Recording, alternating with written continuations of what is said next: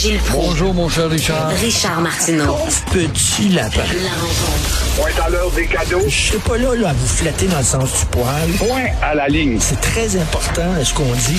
La rencontre pro martineau Gilles, euh, aujourd'hui, dans votre chronique du Journal de Montréal, vous parlez de la lâcheté du PLQ en disant, coudon, euh, ramenez, ramenez donc Philippe Couillard si vous voulez vous mettre à genoux devant le Canada. C'est ça qu'il faisait, lui?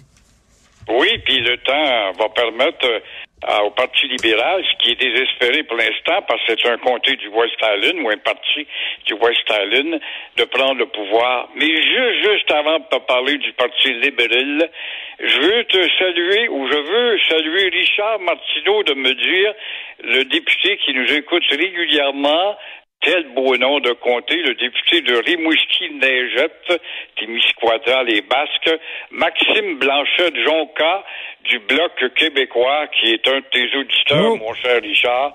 Tu vois qu'on n'en a pas qu'à Montréal. Ah, ben, Mais je le salue.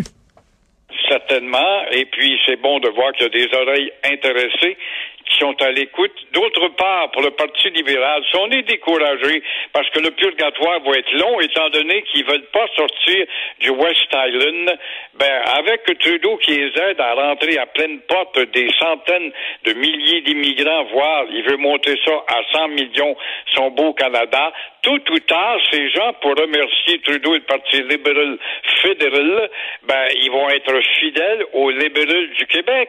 Et euh, ils vont s'étendre, ils vont aller, comme Legault le souhaite, il veut les décentraliser, les sortir de Montréal pour qu'ils aillent à Rimouski, ou dans le bas du fleuve, dans la péninsule, ou un peu partout, Témiscamingue.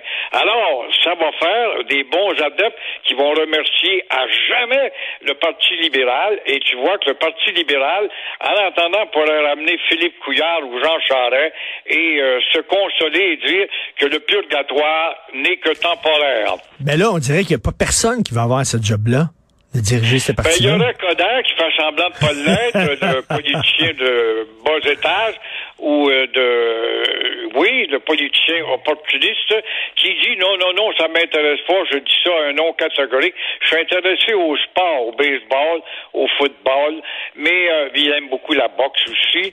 Mais euh, je vous laisse mon numéro de téléphone quand même au cas où. Ben oui, euh, mais imaginez s'il se présentait puis il perdait sa course au leadership. Il, il a perdu deux fois à la mairie de Montréal, puis là, il perdrait sa course au leadership. Et bah, s'il se présente, il est mieux d'être sûr de gagner. Ouais, ouais. Mais euh, tu sais, quand t'as pas de conscience, t'as pas de de- d'attache, d'attache vraiment culturelle, tu t'en fous comme l'an 40, t'as pas d'âme. Et après tout, c'est un libéral. Combien de libéraux là-dedans qui ont déjà été d'autres étiquettes sont redevenus libéraux, puis ça change rien. Pour être, par- pour être un parti, pour être membre du Parti libéral, faut que tu sois un cave ou un voleur. Je suis pas un voleur, donc tu es un cave. Alors, c'est ça, c'est plus simple que ça. Moi, je m'arrête. On ne me gagnera pas à devenir, à me prouver que le Parti libéral, j'y ai cru. J'ai même voté pour Jean Charest et Jean Lesage. Euh, pas Jean Charest, que quelle erreur! Quel lapsus je viens de commettre, Richard? J'ai voté pour Robert Bourassa. Ah. À part de ça, le Parti libéral n'a jamais été un vrai Parti libéral. Eh, euh, j'ai regardé, là, il me semble, la dernière fois, j'ai vérifié, la santé, c'est une juridiction provinciale. Exactement. Et puis là, René Lévesque avait-tu raison? C'est drôle, René Lévesque, on le traitait de tous les mots. Il a déjà été un libéral qui a évolué, lui. Il disait que le Canada, c'est une maison de fous. Alors, et là-dedans, il y a des, des joueurs dans le théâtre, des, des comédiens. Le premier ministre du Canada en est un, justement, un comédien de Vaudeville. Et euh, dans la comédie fédérale provinciale, on voit bien comment est-ce qu'on peut s'obstiner. Ça ne finit pas. Et toujours est-il que les fous qui ont fabriqué la Constitution de 1867, ils n'avaient pas prévu les inventions nouvelles à venir. Alors, ils se disaient dans la maison de fous, c'est-il clair, ça, ma claire, la santé, ça relève de la maison des fous provinciale. Donc, du Québec et des autres fous des provinces. Et là, oui, oui, mais nous autres, on aimerait ça que vous utilisiez l'argent ou euh, vous autres, on, on va vous dire de dépenser. Alors, non, non, les fous de provincial vont dire, t'as pas d'affaires. Selon la maison de fous de la Confédération ben nous n'avons pas à t'envoyer de rapport selon le texte de 1067. Alors les fous de la Maison des fous ont dit que ce sont les provinces qui ont créé euh, la Maison de fous d'Ottawa.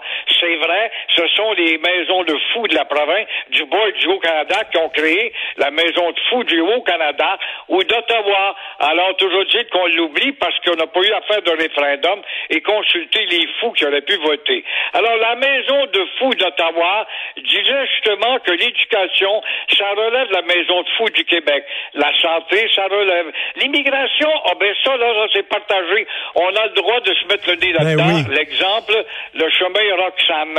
Alors, quand tu conclus tout ça après toutes ces maudites chicanes d'empiètement entre Ottawa et provinces, comment ça se fait qu'on fait pas une réflexion majeure de se défaire de la Confédération et en rédiger une autre? Si on ne veut pas faire l'indépendance et le Canada veut pas qu'on fasse l'indépendance avec le Québec, qu'on ne nous fasse donc une autre confédération plus convenable pour les rapports pour qu'on arrête de se chicaner, se piler ses pieds. Et euh, en politique internationale, paraît que la Chine a peur en tabarnouche Ah, du Canada. ça se peut pas, t'as pas Oh. pris les nouvelles. Avais-tu vu le documentaire que je t'ai recommandé l'autre jour par hasard? Tu m'as dit que tu fouillerais. Pas encore, sur pas la encore. Chine et ses espoirs militaires.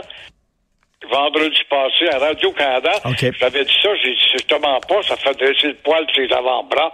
Alors, Mélanie Joly a une tête plutôt fêlée. Elle était au bilinguisme l'an passé. Elle a pleuré pour le recul du français au Canada et du Québec.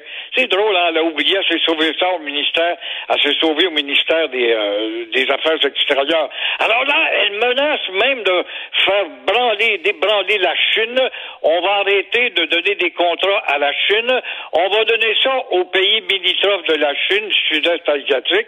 Par exemple, le Vietnam, elle oublie que c'est un pays communiste et qui est très aligné. La même chose aussi pour euh, la Thaïlande. Oh, la Thaïlande, c'est beau être près des Américains, mais quand tu vas en Thaïlande, la consommation sont tous des produits made in China. Et l'Inde, et l'Inde. Mais l'Inde, elle s'éloigne, l'Inde de l'Occident. Elle se tourne de plus en plus vers l'Est. C'est bizarre quand même. Alors, elle a dit que nous autres, on va faire mal à la Chine. La Chine doit branler, doit avoir peur. Ça ne Oui. peut pas.